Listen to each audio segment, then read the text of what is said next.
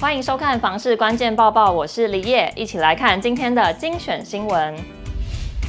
有一名民众说，他的预算只有七百万，想要买两房有电梯、有车位的物件。他搜寻了一下，发现符合这个条件的只有淡水跟基隆，所以他想问大家，这该怎么挑呢？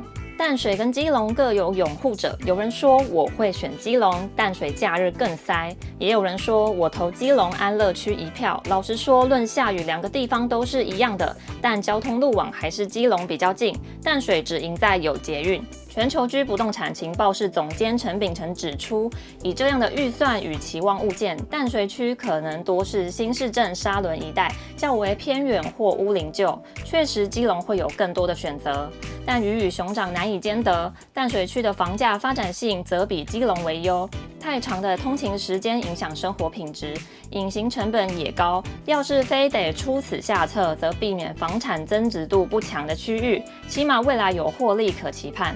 此外，陈秉承分析，该民众选择的两处在通勤上都得早起，下班也会面临车潮与人流，外县市与台北市连结都难以避免，除非在期待物件或预算上可以放宽一点，比方先以小宅为主，或善用新青安这类优惠贷款，选项则可以多很多。新北市第一环行政区也不无机会，甚至台北市门牌皆有可能能更全面顾及及考量。你有没有听过以工住宅？以工住宅是什么呢？有什么优缺点？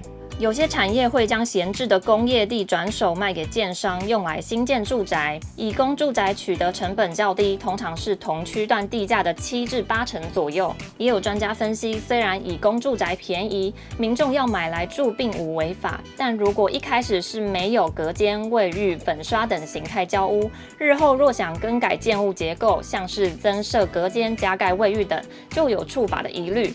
一旦被检举，就可依都市计划法第七十九条处六到三十万元不等罚锾，并可以要求拆除恢复原状。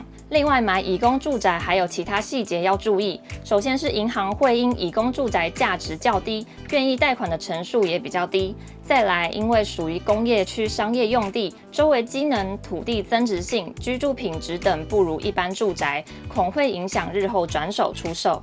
看房市关键报报，可以了解现在的房市情况如何，买房卖房的知识还有新闻，我们都会帮您整理。所以现在就赶快按下面那个订阅按钮，帮我们订阅一下。我们下次见喽。